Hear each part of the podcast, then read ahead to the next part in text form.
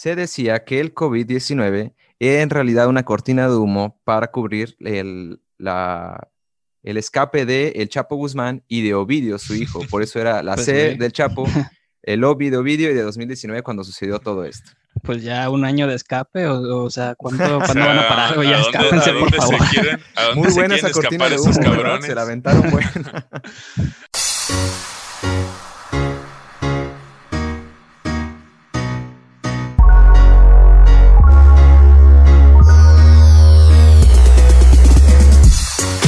Tal? Buen día a todos, ¿cómo están? Espero les haya gustado nuestro primer episodio. Uno nuevo para ustedes, este tema que es imposible ignorar.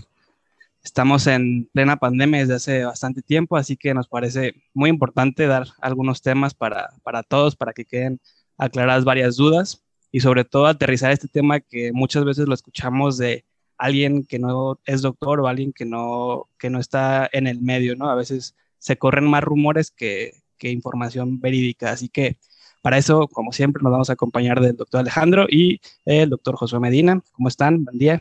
¿Qué tal? Hola, ¿Cómo hola están, muchachos? todos. Buenos días, buenos días. Tardes, Buenos días noches, a todos. donde nos estén escuchando. Afortunadamente aquí son días. Estamos grabando esto muy temprano. Los amamos, sé. por eso nos despertamos, ¿eh? Esto no puede, esto no puede parar. Bueno, vamos a empezar hablando de, de esta enfermedad, el COVID-19, causada por el virus SARS-CoV-2. El cobicho para los amigos. El covicho, el El bicho. Cobicho. COVID. Y bueno, para esto queríamos dar algunos datos, sobre todo para dimensionar cómo ha, cómo ha evolucionado esto. Datos oficiales, eh, se declara pandemia, pandemia mundial, el 11 de marzo de 2020, pero esta enfermedad empezó más o menos entre noviembre y diciembre, se, dan las fechas, en una provincia de China llamada Wuhan. Ahí es donde detectamos el caso cero. Aún no se sabe incluso hoy en día cuál es la causa original. Se especulan varias cosas de las cuales vamos a hablar, pero quisiéramos algunos datos. El doctor José nos trae varias cosas, así que le dejo la palabra. Gracias, gracias, Eduardo. Y viene la sección favorita de todos, los datos curiosos. este, pues bueno, eh, ha sido, como dice Lalo, es una pandemia, ¿no? Está en todo el mundo y van aumentando los casos día con día. Así que para el momento que lo estamos grabando esto, que son las primeras semanas de, de febrero, tenemos aproximadamente un 100 millones, de- más de 100 millones de casos en el mundo. Pero pues obviamente eh, varía día, día con día y va aumentando, ¿no? Otra cosa, eh, un dato curioso, en Estados Unidos las muertes por el COVID-19 han superado los, este, lo mismo que en las últimas cinco guerras, o sea, en Vietnam, en Corea, en Irak, en la guerra del Golfo y la guerra de Afganistán. Imagínense la cantidad de eh, decesos que hemos tenido y solamente en Estados Unidos. En México también es otra historia totalmente distinta. No es la primera vez que nos enfrentamos a un coronavirus. Eh, en la historia reciente nos hemos enfrentado a, voy a mencionar nada más dos. Eh, el anterior fue el 2012 en Me- el MERS, M-E-R-S, que fue en, este, en el Medio Oriente. Y ese era a través, se transmitía a través de camellos y personas. Y el anterior a ese fue el SARS, que fue en, 2000, en 2002, y ese fue en China. Y nada, son algunos datos que me parecieron curiosos para dimensionar de que no es algo nuevo, no es algo inventado, sino que ya nos habíamos enfrentado anteriormente a esta enfermedad. Sí, para darle un poquito de también de cerro a lo que está diciendo Josué. Mundial tenemos más de 100 millones y tan solo en Estados Unidos hay 25 millones, que era lo que decía Josué, ¿no? Segunda Guerra Mundial, aproximadamente 418 mil muertos. En Estados Unidos ya superan los 420 mil. Y bien, números de México para aterrizarlo a nuestro país. Actualmente aproximadamente un poco más de 1.870.000 casos y muertes, más de 159 mil muertes. Somos el tercer lugar a nivel mundial de muertes. Primer lugar Estados Unidos, segundo lugar Brasil y atrás de nosotros está India, que ahí nos andamos pegando un tiro para ver quién Oye, se queda en México. primer lugar. Siempre compitiendo en las cosas importantes. Siempre, siempre en la cima del mundo. eh, Obesidad en adultos, diabetes. ahí- ahí andamos con todo, en todos los temas que importan. Pero sí, dense cuenta, dense cuenta. El Estadio Azteca tiene una capacidad de 87 mil personas. Más o menos nos hemos muerto dos estadios Azteca completos. Para allá vamos. Hasta ahora. Hasta, ahora. Ojalá que ya no, que ya no, pero no, y fíjate Lalo que son datos esos que nos ha dado el gobierno, pero ya sabemos que el gobierno usa un modelo centinela, a diferencia de Estados Unidos que hace pruebas a quien quiera que se le cruce.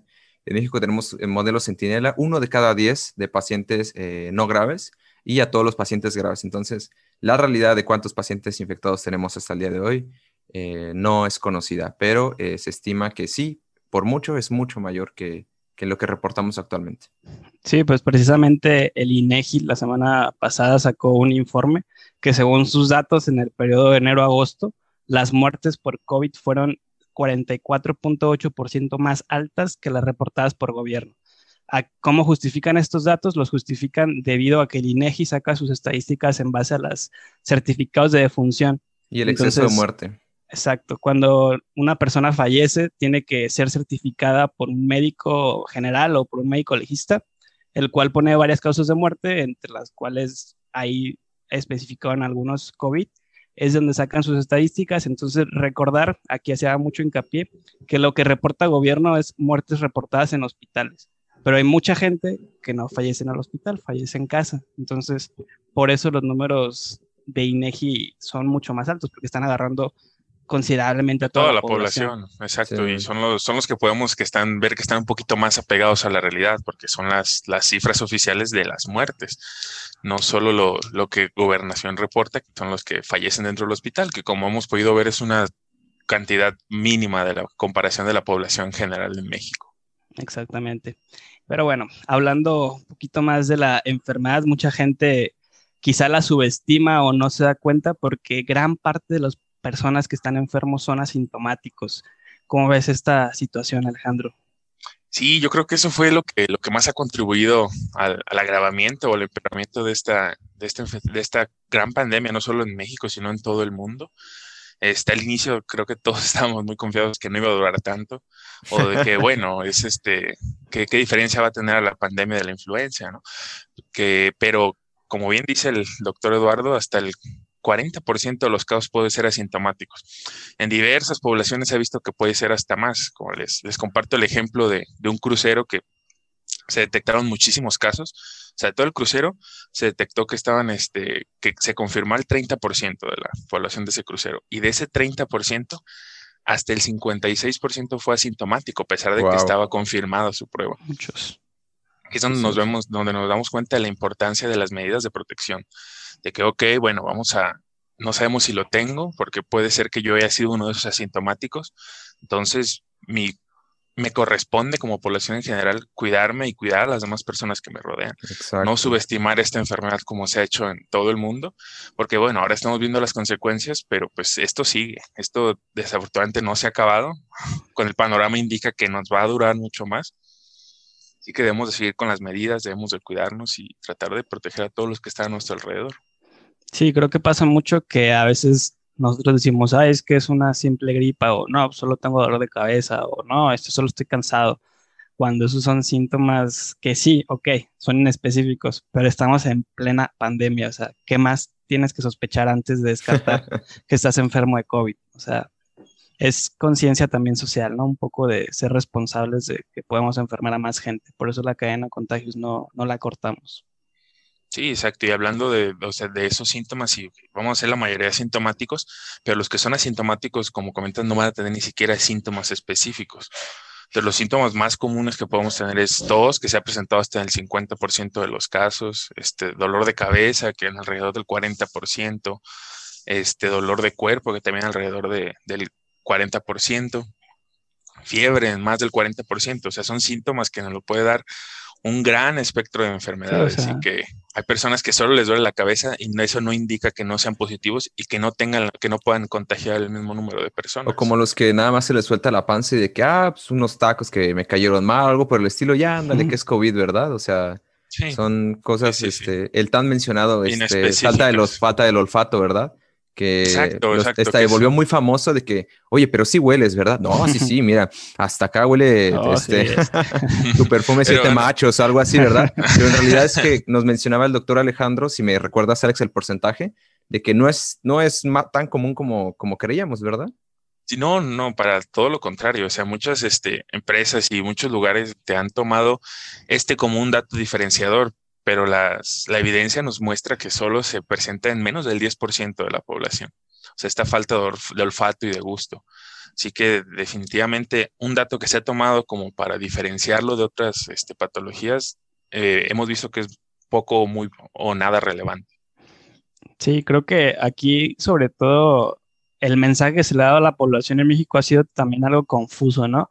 En un principio era, ok, no usen cubrebocas, después fue todos cubrebocas, todos quédense en casa. Entonces, a la población realmente no se le ha tratado muy bien de manejar la información y sobre todo que basamos mucho la información en cosas que salen todos los días en la mañanera, la famosísima mañanera, cuando estamos hablando de una enfermedad que todos los días te pueden reportar algo nuevo, o sea, el día de mañana pueden decir, oigan, ¿saben qué?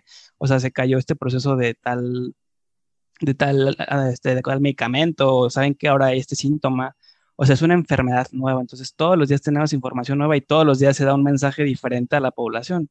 Entonces, no sé ustedes cómo lo hayan notado, realmente la gente tiene muchas preguntas y a veces se quedan con lo que dijeron la semana pasada. Sí, y este, siento que el gobierno la, la menospreció en un principio el hecho de decir que nuestros dirigentes políticos dijeran de que salgan, eh, vayan y coman a las fonditas, eh, no pasa nada, nosotros les avisamos cuando esto se ponga grave. Todo está bien. Todo está bien. Y siendo que lo estaban haciendo como desde una vista política, ¿no? Que no vamos a tocar mucho ese tema, pero para dar un, buen visto de que se estaba manejando bien la pandemia y que no era así. Si hubiéramos acatado o si se, nos hubieran puesto serios desde un principio de que ok, a lo mejor de momento no sabemos qué tan grave sea, pero por favor cumplan con las medidas, ah, salgan, diviértanse, no pasa nada, ¿verdad? Y como dice Lalo, muchas personas eh, tienen solamente acceso a ese tipo de información, se quedan con eso, pero es una enfermedad nueva y, cambia día con día. Y también el montón de fake news que están saliendo en, redes sociales, de que ahora cierta eh, figura pública dijo esto, el otro día escuchábamos a una eh, a una actriz que estaba diciendo sus teorías y vaya, vaya. Patricia Año Nuevo. Pati Navidad, por favor. Basta. Este, Suficiente. Y ha creado mucha desinformación y, y también por eso es que decidimos hacer esto, ¿no? Para dar una información más confiable, pero bastante digerible. Exacto, la desinformación y, y, entender que, como comentaban, que es una enfermedad que la medicina apenas estamos entendiendo cómo funciona, cómo se desarrolla y con qué tratarla. De que lo que la semana pasada se pudo haber dicho que funcionaba, la siguiente semana ya se está completamente contraindicado, como hemos visto este, en, varios este, propuestas de tratamiento que se han dado. Y sobre todo también este un tema muy importante de la, desinformación. Afortunadamente en México este, le creen o le creemos a, todo menos a la, a la ciencia. Este, hace poquito acabo de ver un artículo en un periódico este, pues, de esos populistas de una encuesta chiquita que hicieron este, de a quién le crean más, a la fe o a la ciencia.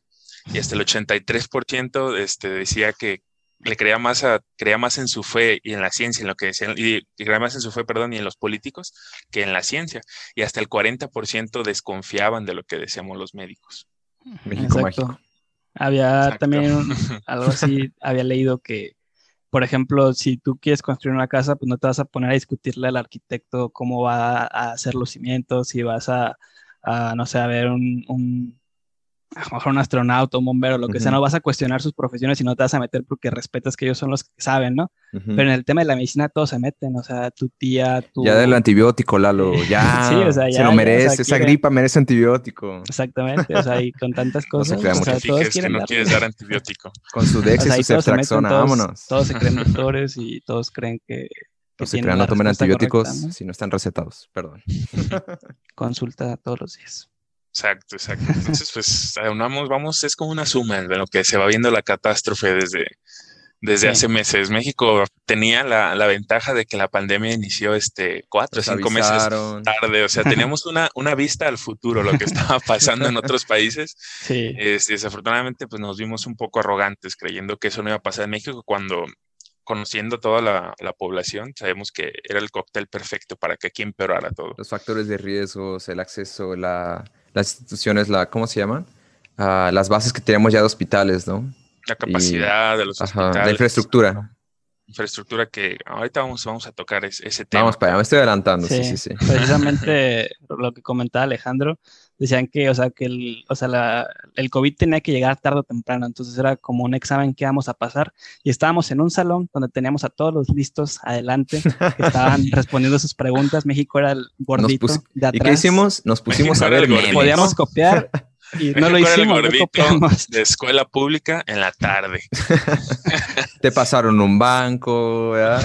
Viste cómo reprobaron a, este, a Juanito y todo, pero ¿Viste cómo, ¿Viste cómo la, niña teta rica de la mañana reprobó? y aún así, nosotros no nos pusimos bien las pilas. ¿Dijiste? Ah? Nah, sí la libro. sí, sí la libro. Pues vamos viendo qué pasa. Ahí vamos viendo, ahorita vemos qué pedo.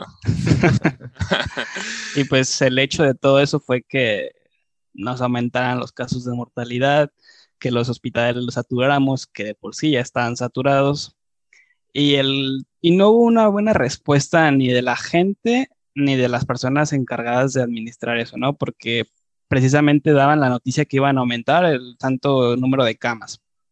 Pero el punto no es aumentar el número de camas. El punto es tener doctores capacitados para ser, para ser tratantes de esos pacientes, tener tomas de oxígeno, porque dense cuenta, si no se lo saben, se los decimos, no todas las camas disponen de oxígeno. No, aunque tengan, no todas funcionan. Exactamente. y la realidad en los hospitales es muy diferente a la que, a la que el gobierno este, decía que teníamos. Quien haya tenido la oportunidad de estar en cualquier hospital público va a saber que de algo así tan simple como ustedes pueden decir, oye, pues todas las camas de hospital deben de tener oxígeno, pues sabemos que el 50% de tomas no funcionan. Sí, datos de miedo, la verdad. Datos de miedo. datos de que no tienes ganas de enfermarte, verdad. No tienes ganas. Luego, las camas sensables, ¿no, Lalo? Que estás diciendo, bueno, a lo mejor, eh, vamos a hacer más camas. Está la población, ah, ya tengo mi cama asegurada, ¿no? Pero la realidad es que no es así. En, un hospital que estuvimos eh, ahí laborando un tiempo, recuerdo que manejaban ellos como camas sensables, ¿no? Tenemos 100 camas sensables, pero por camas sensables no se referían a que cada paciente iba a tener su espacio, sino que tenían 100 colchones, por decirlo de alguna manera, y donde cabrían eh, dos pacientes, en realidad había cuatro y estaban ahí todos amontonados y con una toma. Entonces teníamos que estar haciendo los divisores o splitters para las tomas de oxígeno y diciendo, no, es que estamos el 80%, pero en realidad es que ya estábamos rebasados. O sea, no era que todos eh, tuvieran acceso a esas cosas y pues la pandemia, así como se ha llevado muchas personas, se ha llevado también muchos profesionales de la salud y se están acabando los médicos para atenderlos. Entonces, oye, ¿cómo me estás diciendo que tienes 100 ventiladores y 200 camas nuevas, pero no aceptan a mi familiar? Es que se están acabando los médicos, ya no hay quien atienda. Exacto, y sobre todo médicos, o sea, que sean especialistas en tratar esto. Sí, sí, sí. no cualquiera maneja un ventilador. No, no, no, o sea, sin, sin menospreciar este, ninguna especialidad, pero tal cual la palabra lo dice, tú eres especialista en tu área y te enfocas a estudiar cinco o seis años de esa área. Si empiezas a, en, un, en, este, en, una, en un contexto clínico que no conocemos, es cuando se complica un poquito. Es cuando, pues, por ejemplo, podemos ver traumatólogos, dermatólogos que están entrando, que ah, en áreas COVID, que o sea, son buenos en sus áreas, pero tal vez en manejo de paciente crítico no tienen la misma experiencia que tiene un sí, Y no es su obligación, como tú lo dijiste, ¿verdad? O sea, ellos es su área, pon a un este, neumólogo a resolver una fractura, pues... No, bueno, exacto, no, vamos a ver, cada quien nos enfocamos en nuestra área y es un poquito difícil este, volver a, este, a ver este contextos clínicos a los que no estamos acostumbrados. Sí, creo que quizá aquí, exacto, hubiera ayudado a lo mejor algunas medidas más, más intensas por parte. En otros países a los cuales está yendo un poquito mejor, si hubo medidas más, más drásticas, por así llamarlo, en algunos países. España, más consistentes, fíjate, Lalo. Implementando algunas multas. Ajá, siento que sí, más, consistentes, ajá, porque estrictas o drásticas, eh, yo no lo consideraría, ya que la, la situación lo amerita. Sí, claro, aquí lo tomamos muy a la ligera. Y nuestra población a veces no sé si le hubiera agradado ese tipo de medidas. Igual, coméntenos si ustedes hubieran estado de acuerdo, si siguen estando de acuerdo, aún no acabamos de implementar a lo mejor alguna, alguna medida, ¿no? De, de, sistema de multas, este, no sé, algo. Pues medidas más estrictas. Para... Como, como, comentabas, o sea, en España se multaba a las personas este, que, que salían cuando no, no se debía hacerlo, o estaba un poquito más restringido todo, tenías que solicitar permiso para poder ir a los supermercados. A mí me llamaba mucho la atención el caso de, de China, que fue donde empezó todo esto, este, y que les ha ido mejor que nosotros en, este, pues, en estos momentos. Su sistema era muy, era muy curioso. Ellos, este, cuando ya empezaron a, controlar la pandemia, si tú, viajero de, que, bueno, tú residente de China, salías del país y tenías que regresar, en cuanto regresabas, uno, para empezar, había el personal mínimo en todo el aeropuerto. Todos estaban con sus trajes, con sus trajes de protección y, este, y equipo para, para evitar el contagio. tenemos bolsas negras. en celofán el niño. Paso número dos, te daban tu kit para que tú solo te hicieras la prueba. Ok, una vez que te tomabas, que, te, que tú solo te hacías tu prueba, sí, no, estaba súper fresón, te tomabas tu prueba, te metían a un hotel a esperar a que estuvieras en el cuarto de hotel hasta que tu prueba saliera negativa. Y paso número tres, tu prueba sale negativa, te mandaban a que de todos modos estuvieras 15 días en cuarentena en tu casa. ¿Cómo controlaban esto? Te ponían un dispositivo de, rastreador de los tobillos como de los de, los, de los presos. Ah, no, no, no, o sea, pues ponían un, un dispositivo rastreador como de los presos para que se dieran cuenta si salían del área de su casa.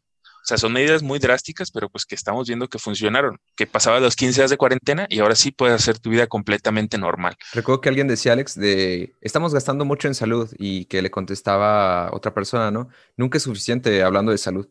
Igual con las medidas, ¿no? Es que son demasiadas medidas, nunca es suficiente. ¿Cuántas vidas se pusieron a haber salvado con si hubiéramos aplicado esas medidas, ¿no? Que a lo mejor en el momento parece muy estricto, pero dices, ok, me hago eso, ¿no? Es como mencionas, el de estar en, en otro hotel, todo toda esa situación, pero mi tía, mi abuelita, eh, mi vecina van a estar vivas. Entonces creo que, creo que sí lo valen todas esas medidas, yo estoy totalmente de acuerdo con ello. Y en comparativa como con otros países, ¿no? Tengo un compañero que se eh, fue a, Japón porque tenía que ser una, una estancia académica y en lugar de que encontraste con México, que llegas y ya no sabe nada de ti una vez que tocas el aeropuerto, ahí lo encerraron, lo encerraron 15 días hasta poder salir a, le llevaban comida, le proporcionaban todo lo necesario, pero estaba encerrado en su habitación. Pasado eso y de que le hicieron la prueba, ahora sí ya puedes andar. Y vaya que lo han tenido eh, muy bien controlado allá. Sí, sí, sí, exacto. Cada, cada, país tomó sus medidas y pues ahora vemos las que están funcionando. rindiendo cuentas. Y las que desafortunadamente este, no están funcionando. Y no solo en México, o sea, Estados Unidos, que es nuestro ah, vecino del norte y sabemos, todos sabemos que tiene mucho más presupuesto para todo, pues también le está pasando muy mal.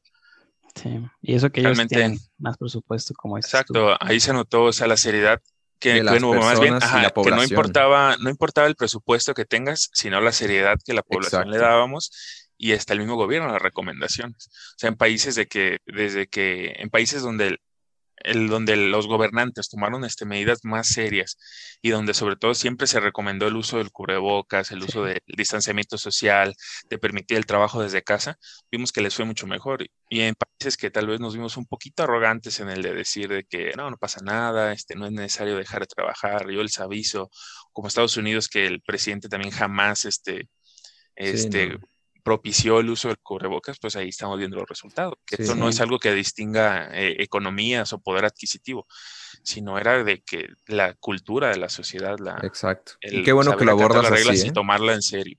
Qué bueno que lo abordas así, porque también he escuchado muchísimo el, no es que tenemos menos, dinero, ¿no? No, pues no es cuestión de dinero, es cuestión, como tú mencionas, de cultura. Porque el caso local, ¿no? Nosotros vivimos eh, en el occidente de México y el gobierno local eh, puso algo llamado botonazos, que era que se implementaban ciertas medidas eh, más, más este, restrictivas por un periodo de tiempo. Pero van cuatro o cinco botonazos este, y la gente menciona, es que ¿para qué lo hacen? No funciona. Pues es que no es que no funcione, es que las personas no están respetando las, ajá, no están respetando, no están respetando. Se, han vuelto más flojos esos botonazos, ¿no? Al inicio, yo lo consideré que estaba bien, de que, ok, se va a parar todo por 15 días, eh, pero después pues vimos, ok, se va a parar todo por 15 días, pero los bares y los gimnasios sí pueden seguir abriendo.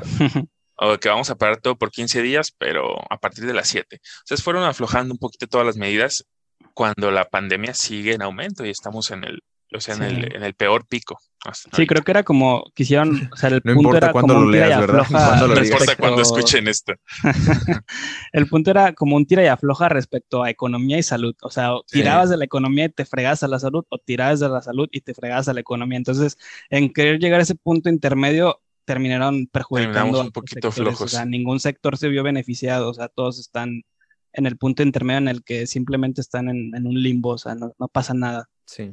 Y con bueno, precisamente de, todas estas cosas que comentamos, que hay un mal mensaje que no se está entendiendo y sobre todo aquí nos está dando un mensaje claro de qué es lo que tenemos que hacer, es que pues nace esta necesidad de, de hablarles a ustedes directamente eh, con más información, una información confiable. Y algo que en lo como que yo siento que es la síntesis de todo esto es precisamente cómo la gente se maneja su enfermedad y que para todo quieren hacerse una prueba diagnóstica para estar seguros si tienen o no tienen la enfermedad. El problema es que tenemos distintas pruebas y cada prueba tiene que aplicarse de una manera correcta asesorada por un médico la gente las compra en la farmacia o van y se las aplican en algún laboratorio, pero si no. San Juan de Dios. ah, caray. Esa no me la sé. 150 pesos. sus tacos de dos pesos y te dan una prueba, ¿verdad? 150 pesos con su, con su chino de confianza en San Juan de Dios. con tu Nutrilunch viene una prueba. Nutrilunch. sí, doctor, este, antes de que pidas una prueba, ya tienes que saber qué vas a hacer con ese resultado. Exacto. Y no estoy hablando de cómo interpretarlo. Exacto. No estoy hablando de solamente de COVID, sino de cualquier prueba, pero aplica bastante bien ahorita. Si una vez que tengas ese resultado, ¿qué vas a hacer? Nada más de que, ah, salió negativa, voy a salir de fiesta. No, o sea, como mencionó Lalo, estas pruebas tienen que ser indicadas eh, por un médico y ahorita lo hablaremos un poquito más adelante. ¿Qué mencionabas? Sí, exacto. Exacto. Comentaba pues que las pruebas están, están utilizando mal hay que saber aterrizar bien cuándo pedir una prueba. Y sí, como bien comentábamos, estas pruebas tienen que ser indicadas por personal médico capacitado. ¿Por qué? Porque tenemos dos escenarios. Un escenario en el cual tenemos un contacto de riesgo y otro escenario en el cual nosotros presentamos síntomas sugestivos. Si el caso es de un contacto positivo para COVID, nosotros tenemos que evaluar si realmente tuvimos ese contacto de riesgo. ¿Cuál es el contacto de riesgo?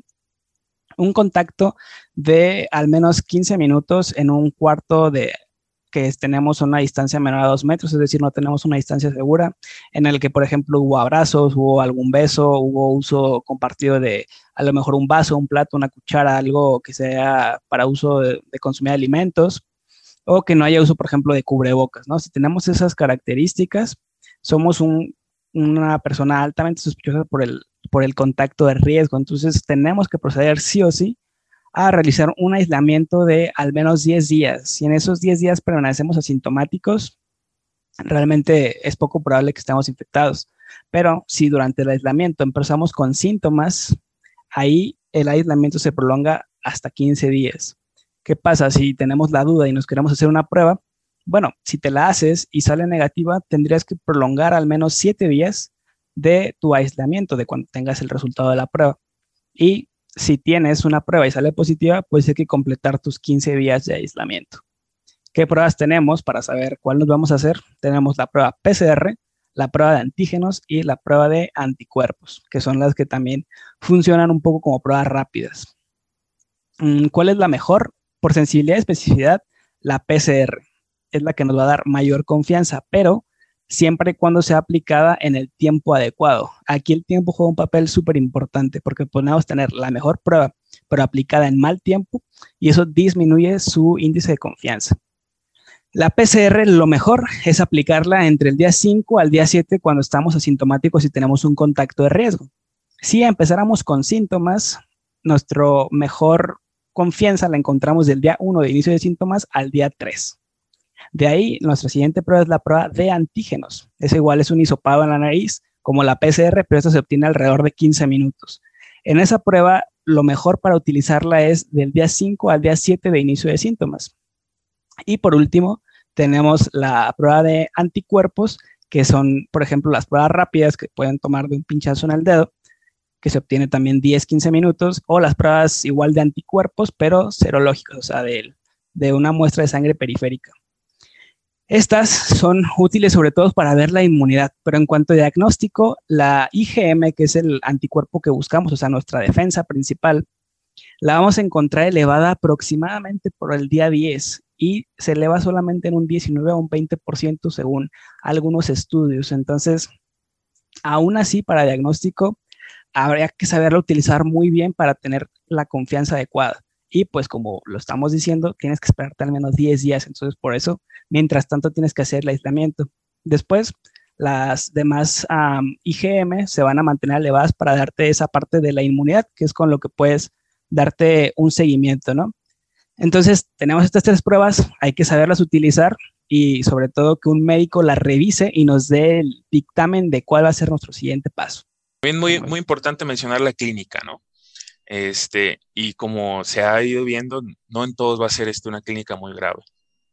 Sí, este, vamos a dividirlo pues sobre todo en tres este, categorías, que es enfermedad leve, leve a moderada, este, severa y crítica. O sea, hasta el 80% se van a quedar una enfermedad leve a moderada. Es decir, que no van a tener este, neumonía, simplemente van a tener síntomas este, muy inespecíficos como dolor de cabeza, dolor de cuerpo, náuseas, pérdida del olfato, etcétera, como ya lo hemos comentado.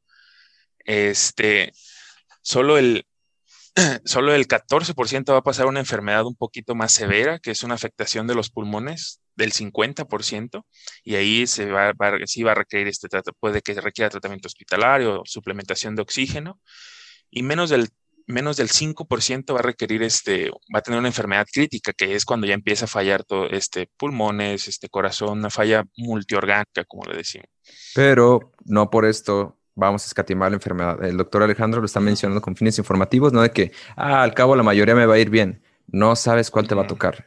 No sabes cuál te va a tocar y por eso tiene... a alguien que tenga Exacto.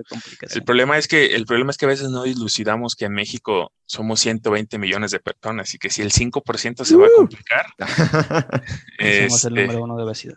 Y somos el número uno de obesidad. Imagínate de 120, bueno, creo que ahorita ya son 130 con el último censo este, el 5% de esos, de esos 130 millones sigue siendo demasiadas personas que en ningún hospital, en ninguna ciudad está preparado para poder atender al 5% de su, de su población que se va a complicar. Y si todavía de ese, de ese, este, de ese 5% que se complica, vemos que la, que la mortalidad en ellos es muy alta. O sea, de que siguen siendo muchísimas personas. Es la, la importancia de, de, de saber cómo aislarse, de, seguir las medidas, de saber cómo tratar, de no tener tratamientos inadecuados. Sí, definitivamente los números son alarmantes y precisamente el tratamiento es una parte importante para ayudarte a, que esta enfermedad no haga más estragos en ti. Eh, vamos a hablar, claro que sí, vamos a hablar del tratamiento. Para eso el doctor Josué, denos la palabra.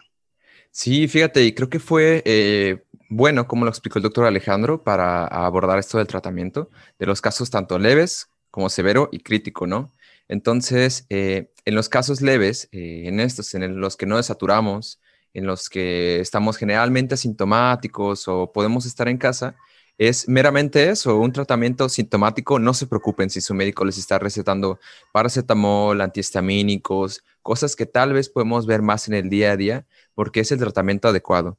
Eh, no, uno creería que en este punto de la pandemia ya deberíamos tener mil y un este, tratamientos para, esta enfermedad, pero no es así. A veces lo más básico es lo que más funciona. Entonces, eh, repito, si su médico les recomienda eso, está haciendo lo correcto.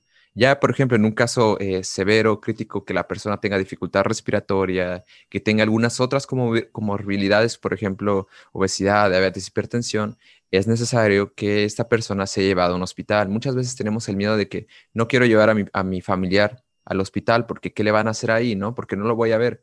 Pero la verdad es que es lo mejor que podemos hacer, dejarlos en manos de los profesionales y este, dependiendo cuál sea el caso de cada uno dentro del hospital, es como se va a decir la terapia. Sabemos que día con día salen nuevas noticias de que eh, algunos medicamentos, eh, voy a mencionarlos, que ivermectina, que colchicina, que etcétera, pero la verdad es que estos son usados en eh, estudios clínicos bastante controlados, en condiciones muy específicas y no son para todos, así que... Sobre todo estudios pequeños, o sea que realmente no nos da una buena muestra para confiar en lo que, en lo que, nuestra, está bien. Nuestra recomendación es de que no se aventuren a, a estos nuevos tratamientos porque como mencionaba también el doctor Eduardo en un principio, cada día esto va cambiando. Un día podemos decir que funciona y al día siguiente no.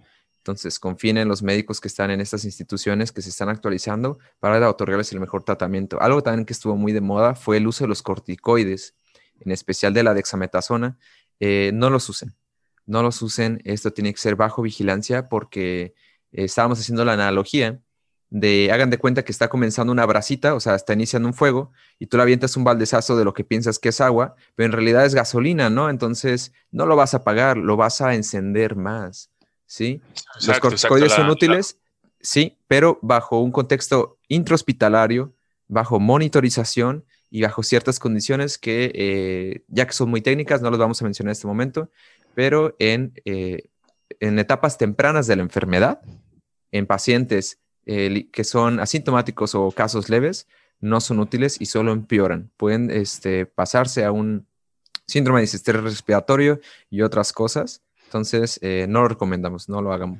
Sí, no, al inicio completamente contraindicados, este, los primeros 10 a 12 días este, de, esta, de esta patología, no dejar, no, este, no seguir las recomendaciones de dar corticoides porque, como bien comentas, agravan solo la enfermedad.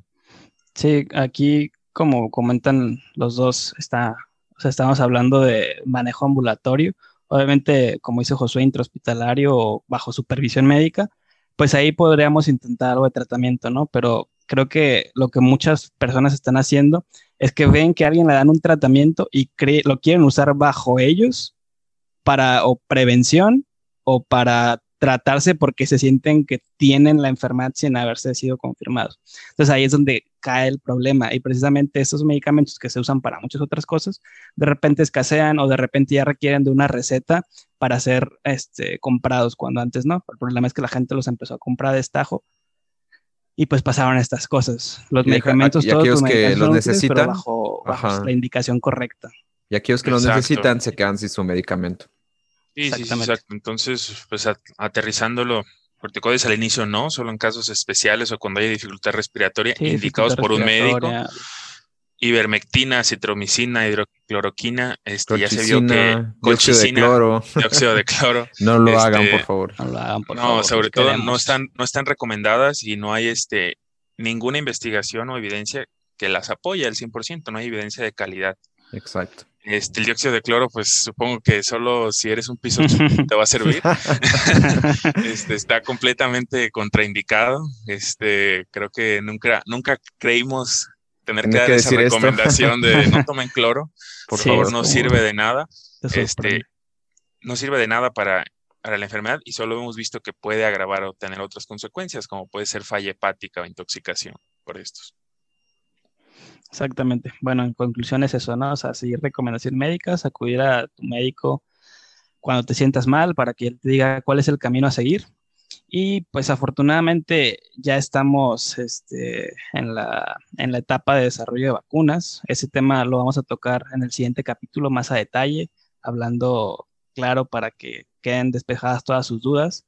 De momento, la única recomendación que podemos dar es que si te van a vacunar, deja que te vacunen con lo que sea. Las vacunas que están ahorita ya en mercado han sido aprobadas, son estudios clase 3, que quiere decir que ya están para uso este, en, humanos, por eso están siendo distribuidas, así que confía de verdad, si te pueden poner una vacuna, póntela, no estamos para ponernos especiales que solo quiero la Pfizer, la que te pongan. La, que, te pongan. Realmente el único, el único camino para detener esto es la vacunación en masa. Es cuando la mayoría de la población estemos vacunadas, entonces va a parar esto.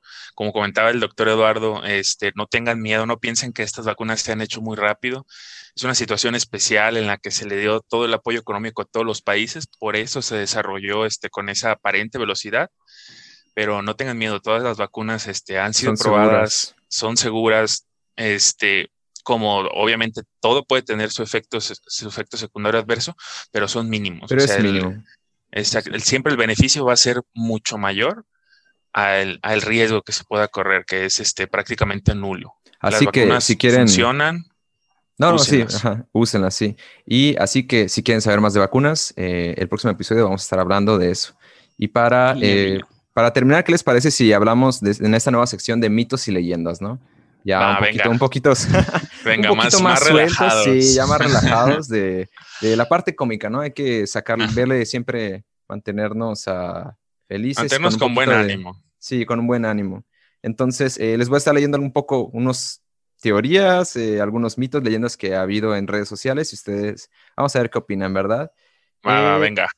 Persona, a ver, paciente en En Morelos dice que le roban el líquido de las rodillas y que este, está siendo usado como combustible para antenas 5G. ¿Cómo ven eso? Eh? wow. Totalmente mito. Creo que me voy por mito. ¿eh? híjole, mm. híjole, está, está dudosa. Está dudosa. Este, sí. No, para nada. Eh, eso fue pues al inicio de la pandemia y el transcurso hemos visto este, noticias este, bastante cómicas. este, no robamos el líquido de las rodillas, este, a veces se toman muestras para saber si hay una infección este, sobre causas muy justificadas, pero pues eso no, no tiene ningún este, valor monetario o científico académico de ninguna no, no forma. no se preocupen, sus rodillas están bien. Sus rodillas están, están sanas y salvas y pues aunque así lo hiciéramos, no hay muchas rodillas sanas en México.